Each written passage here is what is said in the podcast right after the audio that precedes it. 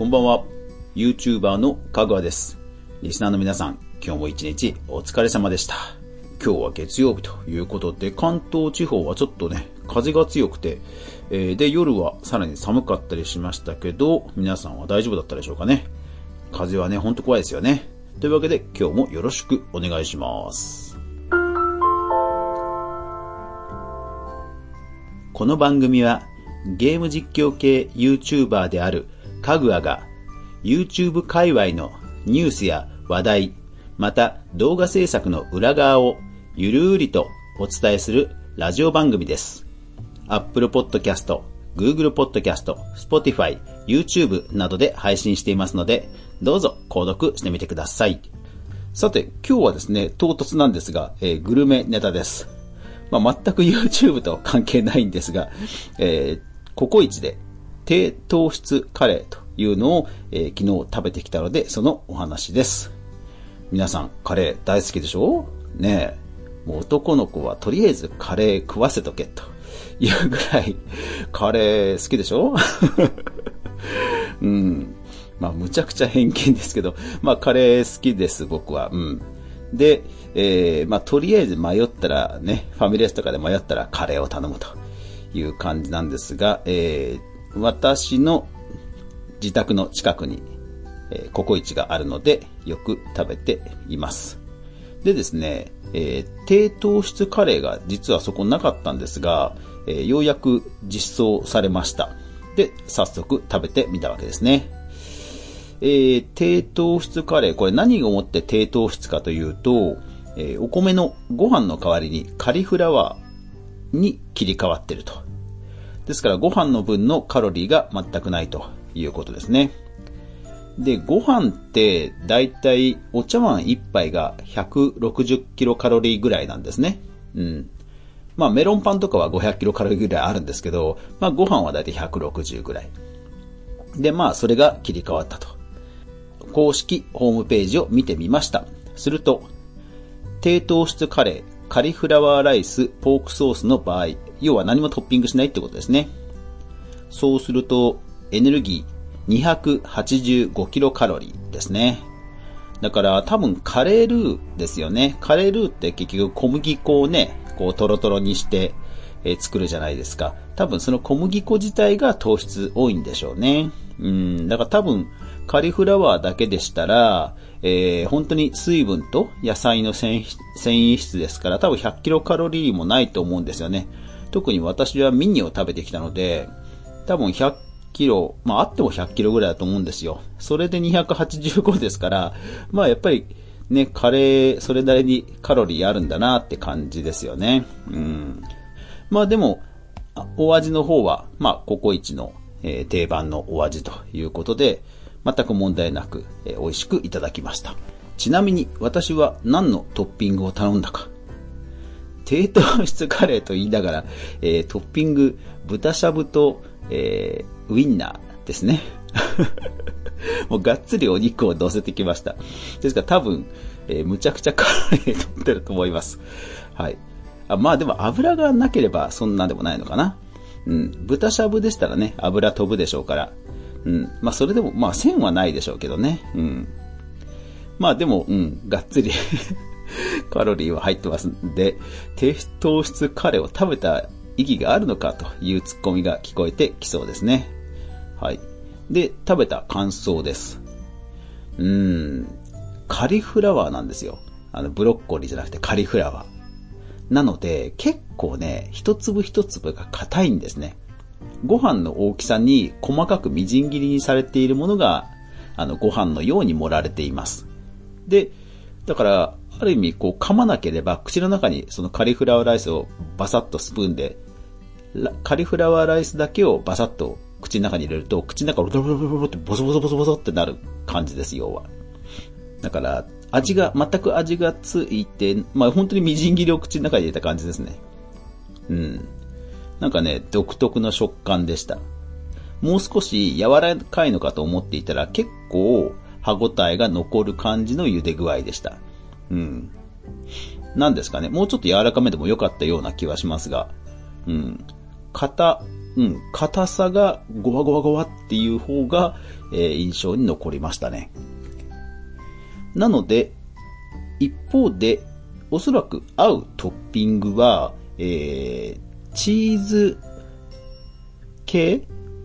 で、確かメニューに書いてあったのは、そうそう、スクランブルエッグとチーズですね。で、多分それが一番合う気がしますね。うん。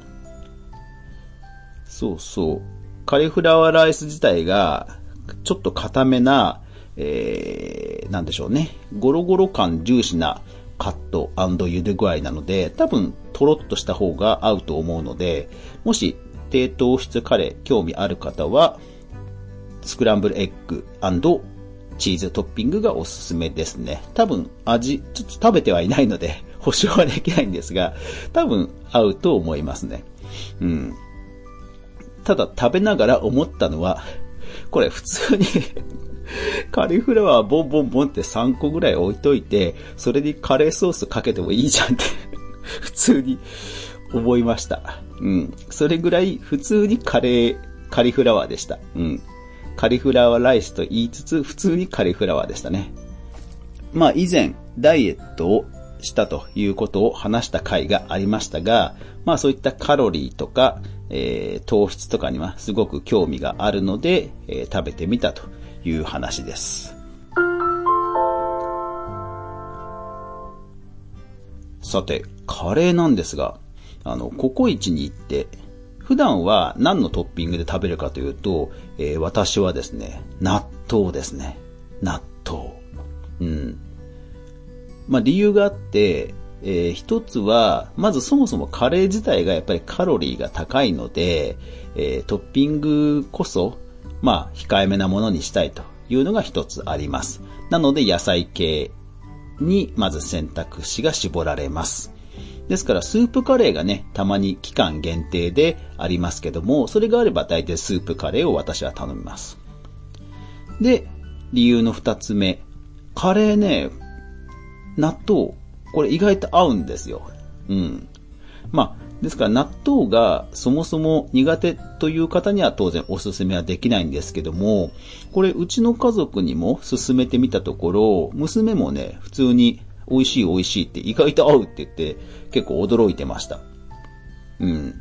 そうなんですよ。カレーね、あのー、うん、なんかね、合うんですよね。私もなんでカレー納トを食べてみようと思ったかっていうきっかけはちょっと忘れちゃったんですけど、誰かがなんかつぶやいてたのかな、ツイッターで。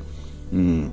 ちょっときっかけは忘れてしまったんですが、ある時、そのクリーミーな、あのネバネバ感と合うというのが分かったので、ココイチに行くと、だいたい納豆カレー、ご飯少なめ、辛さ普通っていうパターンが多いですね。そう。だからスープカレーがあれば、まあスープカレーを頼みます。うん。まあ基本的にただ辛いものはそんなに得意ではないので、えー、辛さは普通ですね。うん。そう。なので、えっ、と、一人暮らしをしていた時が私も結構長くありました。えー、社会人になってからずっと一人暮らしをしていました。うん、あの頃も楽しかったなうん、普通に6畳 1K の、えー、本当に普通の、ごく普通のアパートでしたけど、お隣の住民さんと交流があったり、えー、で、アパートとしての、お隣のお宅のおじさんとも交流があったり、うん、なんかね、あれはあれで結構楽しかった思い出がありますが、そう。なので結構ね、自炊もしていました。で、当然ね、カレー作るわけです。そう。だから一人暮らしの時に、やっぱりね、あの、大きいカレー鍋ってあるじゃないですか。あれはね、買って、一番最初にちゃんと買い揃えた、あの、調理器具でしたね。だから結構ね、分厚くてしっかりしたものを買った記憶があります。うん。でね、とりあえず男の子ですから、こう、カレーを作って もう3日ぐらいそれで持たせるわけですね。うん。まあ、全然カレーうん、連続しても大丈夫だ、大丈夫なんで、カレーでよく持たせてました。で、カレーはね、何を作ったかっていうとね、結構いろいろチャレンジしてましたね。うん、ポー、あ、でもビーフはさすがに高かったからあれか。ポークと、まあ、チキンのローテーションだったかな。うん。うん。そうそう。とにかくカレーをマスターすれば、結局シチューにも転べるし、えー、肉じゃがにも転べるしっていうので、一番最初にやっぱりカレー的なこう煮込み的なね、えー、料理を挑戦したのを覚えています。だから今だったら、ほら、ホットクックとかで、ね、チャレンジしてみたいなっていうのはやっぱりありますよね。あとはあの圧力鍋。圧力鍋で、あの、煮込んで、どんだけ美味しくなるんだろうなっていうのはちょっとチャレンジしてみたい気持ちはありますね。圧力鍋ほんといいですよね。あの、パン作りにハマった時に、あんこを圧力鍋で作ったら、まあ、美味しい。しかも、早い。あれはね、感動しましたね。うん。レシピ通りやって全く問題なく作れたのはちょっと自分でも感動しました、当時。うん。まあだから今電気圧力鍋っていうのもあるんですよね、確かね。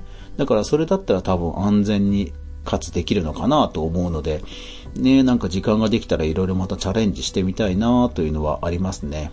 まあでも、カレーね、ほんと作るのも楽しいし、うん、できてからも美味しいし、しかも日が経つと美味し、さらに美味しくなるし、で、隠し味は僕はあの、コーヒーとケチャップを入れてました。コーヒーとケチャップ。うん。これで僕はコクを出してましたね。うん。カレールーはなんだっけな、コクマルとかが定番だったのかな？うん。そうそうそう。大体もう定番が決まってくるんですね。一回だけヨーグルトと、あのー、胡椒で、もうゼロからってやつ一回だけチャレンジしたんですけど、さすがにそれは失敗しました。うん。あれはね、あっちゃって感じでしたね。うん。まあ今だったらね、YouTube でそういうレシピ作り動画とかね、いっぱいあるんで、動画でね、学べたらまた違ったのかもしれないですけどね。うん。ああ、そうですね。なんかグルメ動画とかも一回、サブチャンネルでやってみたいな。うん。まあでもグルメ系今、いっぱいいますもんね。ミラーレスでおしゃれにとって、インスタグラマーさんがね、おしゃれな Vlog グルメ動画とか作られてますからね。無理かな。うん。そう。なので今日は大好きなカレーの話。あ、でもカレーといえばね、そうそう、カレーパンも大好きなんですよ。うん、カレーパンね。焼かずに揚げるっていうカレーパンね。戦争中にオーブンが使えなくて、揚げることで最終発酵してたっていうね。こう、なんとも切ないエピソードがある、いい、美味しいパンですよ。そう。なんていうね、カレーパンも美味しいし、何にでも合いますよね。ほんとね、カレーね。うん。そう。だから本当ね、なんか、新しいビジネスチャレンジしろって言われたら、カレーに絡む何かをね、うん、やってみたいな。レトルトカレーとかも、もうひたすらアマゾンの上から順々に買っていくとか やってみたいな。うん。なんか取り留めもなくなってしまいましたので、この辺ぐらいにしときましょう 皆さんも何か美味しいカレーあったらぜひ教えてください。ハッシュタグかぐわ飯でつぶやいていただくか、えー、YouTube のコメント欄などに書いていただけると幸いです。はい。というわけで今日は、えー、ちょっとグルメネタのお話でした。まあ、YouTube の方は、えー、そうそう、明日の分をね、あの、もう実は今日、セットし終わったので、そういう意味でもなんか気持ち的に余裕が できて、なんかそういう、えー、グルメネタネタを喋りたくなったっていうのはあるかもしれないですね。うん。まあまあ、YouTube 界隈でもまたニュースがあれば明日以降はね、取り上げたいと思いますので、えー、ぜひぜひ今後ともかぐわ飯よろしくお願いします。えー、皆さん、ぜひチャンネル登録、それからグッドボタン、それからぜひこのポッドキャストラジオ番組の拡散もよろしくお願いします。これからも面白い動画作りに挑戦していきますので、ぜひ皆さん応援してください。というわけで今日も最後までご視聴ありがとうございました。やまない雨はない。明日が皆さんにとって良い日でありますように。おやすみなさい。